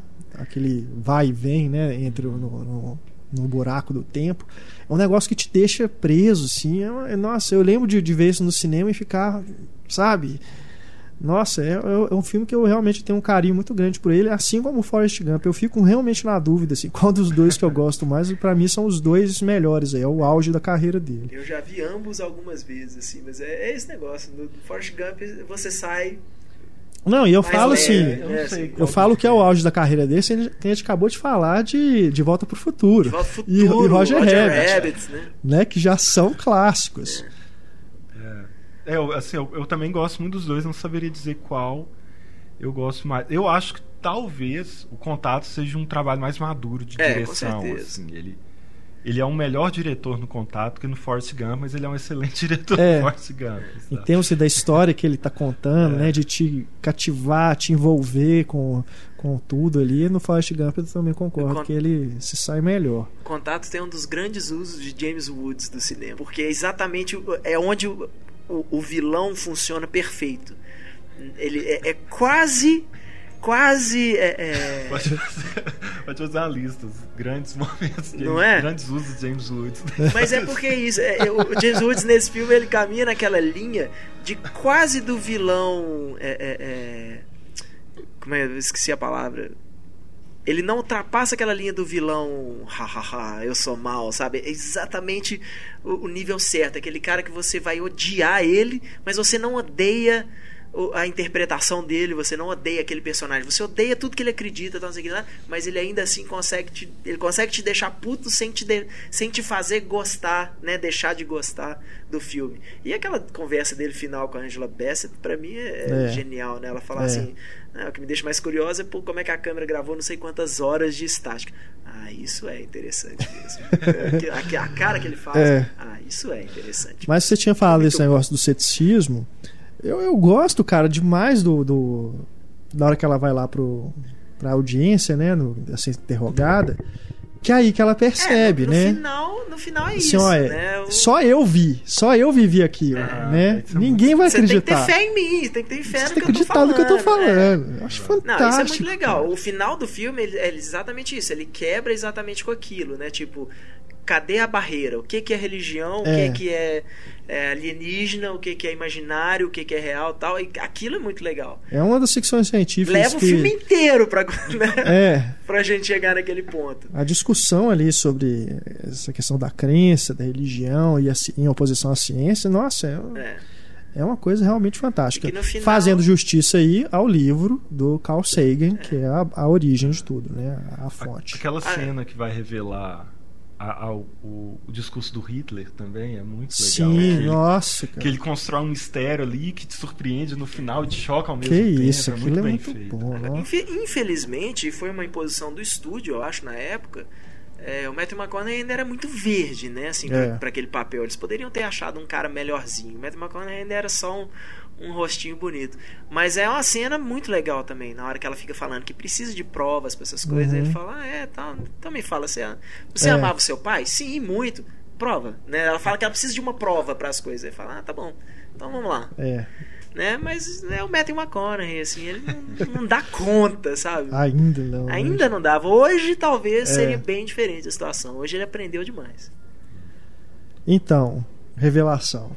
Revelação ele foi feito durante as filmagens do Náufrago, é. né? Porque é, o Tom no, Hanks no intervalo, foi né? emagrecer. E eu acho que é. isso já diz muita coisa. É. Não, é, uma, é não é uma coisa comum, que é muito arriscado, né? Porque se o Tom Hanks morre, é. você ia ter um filme que é uma propaganda FedEx, que o clímax é um casal dançando ao som de uma máquina copiadora, é. sabe? Assim, esse é o filme aqui, o Tom Hanks gordo dançando com ela errante uhum. ao som da máquina copiadora é. e a FedEx podia lançar Verdade. Ou Revelação, pode contar o final do filme? Pode. Vamos, ah, vamos evitar, mas ah, então, não é necessário. Não, é, é só o meu problema com o filme é porque uhum tinha um. É, tinha a ver, porque eu fiquei sabendo no final antes. Ah, Quando eu ah, abri, tá. eu fui ver o cinema na sexta-feira na estreia, peguei o caderno, foi de São Paulo, na Ilustrada. Ah, e tava uma coisa São assim. Paulo, eu vou te contar uma pior Harrison depois. Ford dá uma virada na, cave, na carreira, tá, tá, tá, tá, tá, tá, tá, tá. Aí eu vi o filme todo, sabe? Ah, sacanagem. Não, isso não, não, A Folha de São Paulo, cara, na primeira página da Ilustrada, não é nem para você abrir a Ilustrada e olhar, não. Era a primeira página, matéria de capa da Ilustrada sobre o, os suspeitos do Brian Singer. E aí, no meio do texto, um quadradinho colorido, colorido, escrito: se você não quer esperar o final do filme, fulano é o Kaiser Soze. Que isso, cara? Eu devia ter guardado isso para mostrar assim, isso aqui é o pior exemplo que eu posso ter do, Pelo do, amor do de jornalismo, Deus. de cinema, é esse. Mas meu problema com revelação, até a primeira metade ali, uma hora de filme mais ou menos, eu gosto demais. E também acho que a direção dos Zemeckis ali é bem madura também os enquadramentos, a, o plano sequência, os raccords, tudo. Mas depois que começa a, a misturar possessão, macumba, aquela coisa, nem, aquele mistério é. e. Eu acho vira assim, uma bagunça, tem, eu acho uh... que vira uma. Vira, não sei, não consigo. É. Depois ele começa a misturar. Não sei se é esse problema de mudar um pouco de gênero, se é sei, mas depois ali da metade eu já, já não, não, não consigo mais me envolver, porque me parece que eu não sei se ele quis fazer coisa se ele quis misturar coisa demais, já sai mais pro lado do horror, né? Que começa mais como um thriller. Aí é, quer homenagear é, muito o Hitchcock. É, é muita homenagem a Hitchcock. E tem aquele clima meio Polanski meio também. Assim. Pois é. É, porque o eu gosto do filme. Não, o, tem é muito janela indiscreta, Sim, tem a coisa do banheiro demais. lá, o é. personagem do Harrison Ford chama Norma. Uhum. É, mas assim, eu acho, é, eu acho que ele consegue fazer um suspense bem feito no início, principalmente ela olhando pelo binóculo, a casa é. do vizinho, tem uma hora que volta assim, o vizinho tá olhando para ela, né? É. Mas assim, eu tenho um problema com a casa em si. Porque é uma casa gigante, que tá sempre limpa, é tudo muito limpo, assim, que, que faz sentido na história, assim é, tem que ter uma ideia de isolamento, de uma casa perfeita, para que você preste atenção que caiu um porta-retrato.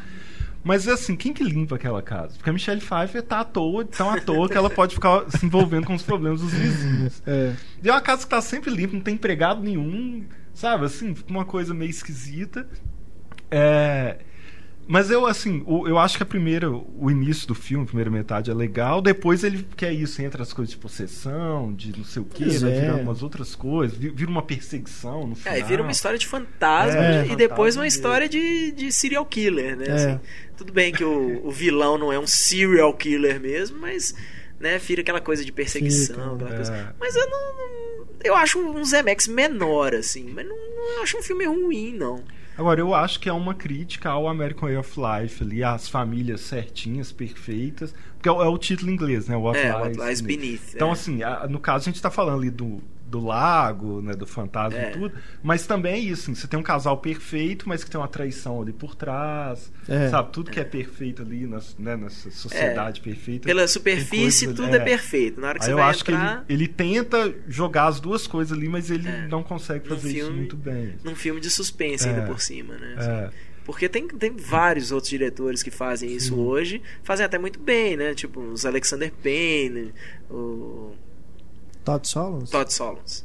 São os, eh, que adoram essas coisas, né? Tipo, vamos pegar uma típica família americana e mostrar depois, quando É. fecha a porta o que, que É. acontece dentro dessa casa, né? Em mérito do, do filme, que ele foi feito em 2000, né? O Beleza Americana, que talvez seja o filme aí que lançou essa uma onda de filmes, né, que criticam a hipocrisia da sociedade americana, essa coisa toda. É, é, É, né? pode ser que Mas eu, assim, eu acho que tem uns planos bem interessantes. Sim, assim, a sim. primeira vez que o Harrison Ford aparece, ele tá com. Ele chega por trás pegando o pescoço da Michelle É. Pfeiffer, sabe? Ele tem É. muitos jogos de imagem assim, que são muito interessantes. Sim, não, é. O meu problema é mais com o roteiro mesmo. a- a- como ele vai se desenrolando ali. É, eu Eu acho que eu acho que ele começa a perder um pouco de ritmo e aí misturar muita coisa. Mas em termos de direção, ainda, o Zemeckis ainda faz coisas muito bacanas, inclusive na perseguição que tem de carro, né, no, É. no final, não é nem ser uma perseguição, mas um, Sim. uma coisa mais, né, Aquela- uma cena mais rápida assim. ah, Aquela poxa, cena dela é paralisada muito bem feito. banheira, é, é muito É. tenso, Sim, muito sim. feito. É, não, não, não é um, realmente um, é um filme menor mesmo, né? É, Mas tem seu tem, tem Seus coisas méritos. bem bacanas ali de se, de se observar. E o Náufrago a gente já comentou um bocado aqui, né? Também é um filme legal, mas também não tenho muita paixão por ele não. É, eu acho assim que é, é o mais. Assim, eu que tinha curiosidade de saber isso, porque é uma grande propaganda mesmo da FedEx. Pois depois é. do Wilson, sabe? que é, e assim, que você para assim, começa FedEx, FedEx, aí você para, aí você tem um pouco de Wilson. Depois tem FedEx novo, que é tipo assim, não, mesmo o cara que ficou na ilha, ele ainda vai entregar a sua encomenda. Aham. Mesmo com anos de atraso, sabe? É. Que eu não entendi, assim, é uma coisa meio estranha. Eu, eu sei até que tem a ver, assim, eu vejo que tem a ver, que é essa coisa lá, ele vai estar falando da imediatez, da gente lutando contra o relógio, o personagem de Tom Hanks desde o início obcecado, e aí você pega uma profissão que tem a ver com isso, que é o cara entregar as coisas dentro do prazo. Mas eu acho que é exagerado demais ali no filme, isso, sabe, fica, fica meio esquisito ali. Eu acho que um, entregar um filme de quanto? Duas horas e meia que tem um É, ele é bem Sobre um cara sozinho numa ilha e consegue fazer aquele filme. Não, já, eu- já tem todos os méritos do Então, eu acho que é uma grande direção ali. E o você, você se importar com a bola de É. vôlei. Com e certeza. quando ela vai indo embora e você fica quase chora ali, aquilo é, É. sensacional. É emocionante isso. Ah, isso é uma das coisas. É igual o Run Forest Run entrou pra história, o tal do Wilson É, também. também. É.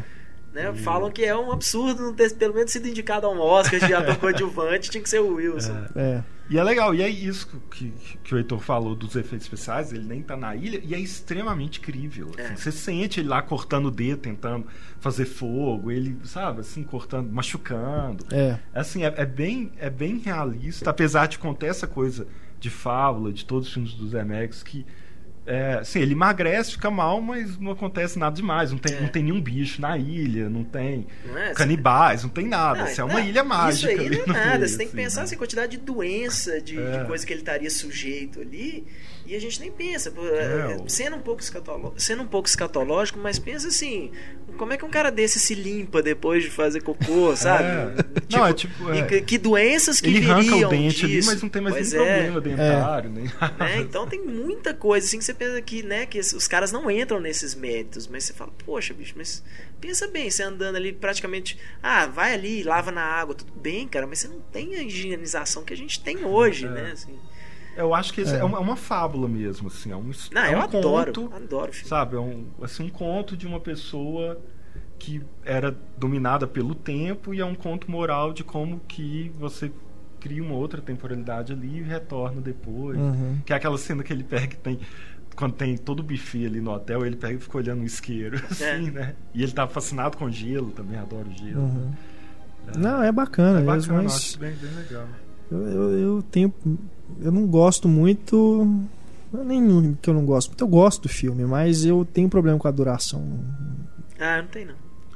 Eu, eu, eu, eu, eu me foi sinto. Foi um daqueles filmes que eu não queria ir embora, assim. É. Não queria que acabasse. Por Pois mais eu é, ficava eu me lá sinto e meio não queria que entediado ali. Ele até demora, assim, a. a- assim, acho que tem tipo. É quase com uma hora de filme que ele vai parar na ilha. Aí até ele É. ter o corte que ele emagreceu. Até, até que depois que vai pra ilha as coisas até acontecem um pouco, pouco rápido. rápido. Pois é, E tem, é, um- o- uma coisa legal falar, o acidente de avião, que é muito Ah, é, não. é Aquilo né? ali. Ele já tava treinando pro voo ali. Que é o filme mais recente dele, né? Foi lançado ano passado, chegou no Brasil esse ano. É a Teve um volta dos Zemeckis, né? Ao, ao cinema Live action. live action, Live carne e osso, né? E tudo que já começa com aquele plano inicial do Denzel Washington no quarto com a menina que tá pegando, né? A aeromoça, completamente nua. E aquilo pra mim, cara, é- me mostra assim que o Zemeckis tava louco pra fazer uma coisa assim. Isso aqui é isso, ó, isso aqui é real, não é mais nada digital, de pixel, de animação. É só colocar a câmera aqui, a luz e bota a modelo ali pelada. Parece, sabe, dá aquela sensação assim, de calor, assim, humano, né? Um filme mesmo. Se é pra fazer filme com gente, vai É. ter gente até no osso aqui, né? Que eu fiquei maravilhado com o filme. Eu Pra acho mim, que é um, aí um eu- grande estudo de personagem. Nossa, é. Tem coisas ali, a- né? a- A gente até comentou na época, né, René, do lançamento, a cena do. a famosa cena do quarto do, Do hotel, né? Aquilo ali é uma tensão, Que né? é- Aquela é. cena que pra mim ela- ele consegue mais tensão nessa cena do que no Revelação toda. Não, e, e do que na cena da queda do avião. É. Assim, isso é que eu acho fantástico. Ele coloca. É um personagem em que, na vida dele, vi- virar um avião de cabeça para baixo e pousar era o mais fácil. Lutar contra o vício é o mais É. difícil. Ele coloca isso claramente, porque você tem aquela tensão no início e ela vai aumentando. É que- Uhum. tanto que o, você, como público mesmo, pensa assim: não, era muito mais fácil ele pilotar o avião e pousar e fazer aquele Uhum. milagre ali do que isso, assim.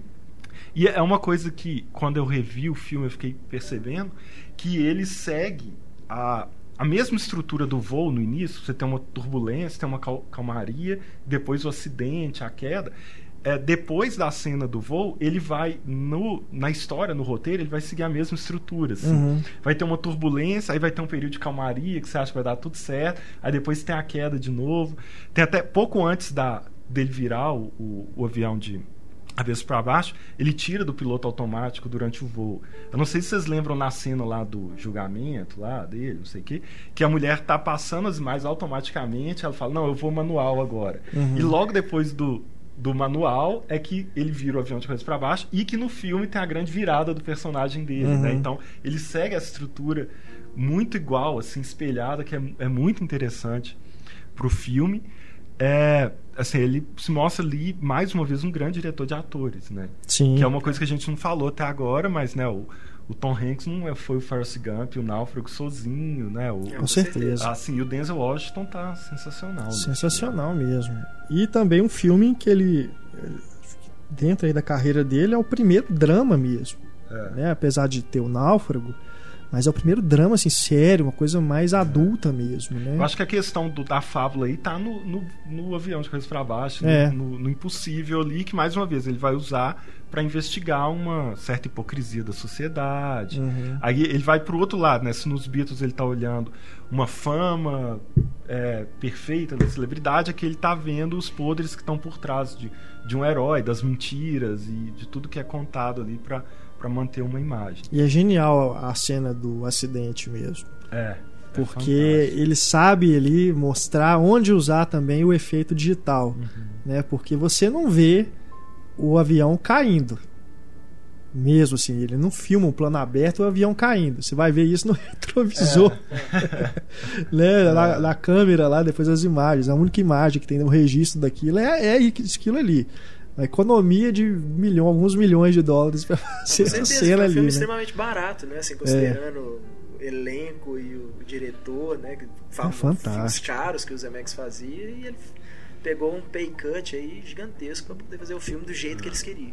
E uma coisa curiosa também é que nesse filme ele explora essa coisa do vício em drogas. Ele tinha feito um documentário em 99 sobre a história do, das drogas, né? E, no- não só droga sintética, mas também bebida, tabaco, enfim. É um documentário que eu contei só uma primeira parte no YouTube. Foi feito para televisão. É, não consegui encontrar nem para comprar. Não sei nem se foi lançado realmente para venda. Mas está aí na página do podcast o trechinho para vocês verem. Parece ser muito interessante. Ah, legal, não sabia disso.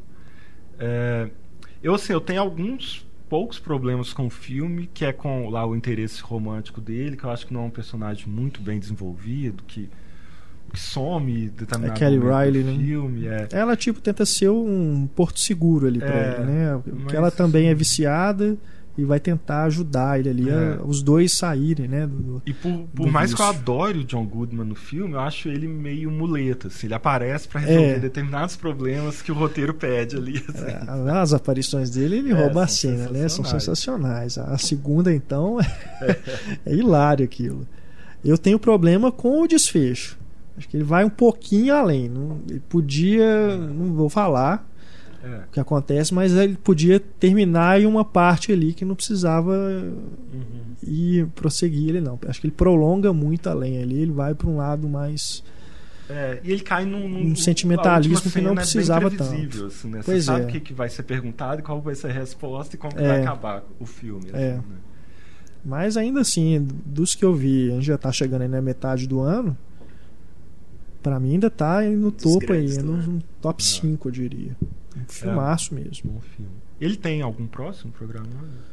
Pois é, acho que agora acho, por enquanto não. Tem nada assim realmente em desenvolvimento. É, que já está pro, que não, é, já, em já em produção, pré-produção, ainda não. Existiam, né, assim, algumas conversas sobre aquele Major Matt Major Matt Mason, uma coisa assim, que também, assim, nem ele, nem um, um chamado Taking Flight também, que mesmo assim estão.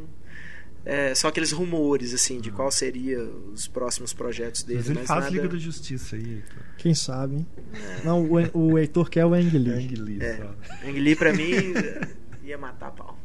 Agora, ele deu uma entrevista recentemente falando sobre o desencanto dele com com Hollywood nessa questão de, das histórias que aparece para ele contar.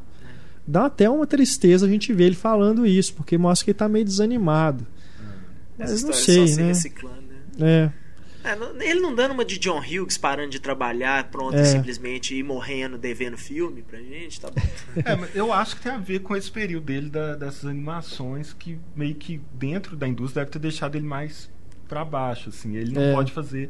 Porque o, ele depois de do Forrest Gump, ele fazia o que ele queria é. ali, eu pois acho. É. é. o problema, o problema dele foi assim, nenhuma das, das animações de uh, performance capture dele foram realmente de sucesso. Claro, nenhuma foi um fracasso. Mas nenhuma foi um grande sucesso e aí veio o Marte Precisa de Mães, que é esse sim, um grande fracasso, não é a direção dele, mas o filme, é, se eu não me engano, custou 150 milhões, uma coisa assim, e não fez não fez 50 milhões no mundo inteiro, sabe? É. Foi uma coisa de 20 milhões nos Estados Unidos, mais um, né? aí só isso aí já faz o filme ser lançado em vídeo na maioria dos mercados.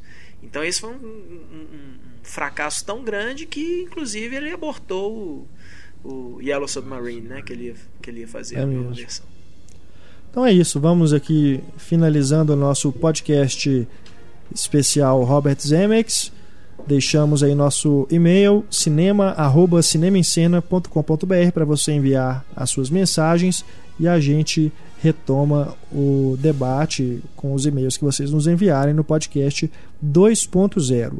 Também tem o nosso Twitter, arroba e o nosso facebook.com barra Cinema. Renê, muito obrigado pela oh, presença. Obrigado por mais um convite, foi ótimo. As pessoas um... te encontram no Pílula Pop, é, no endereço www.pílulapop.com.br Tem vários podcasts daqui é, também. E Exato. tem duas turmas na FMG também. Podem encontrar lá. Muito obrigado, Heitor. Muito obrigado a vocês pela audiência. Voltamos então no próximo programa. Um grande abraço, pessoal. Tchau.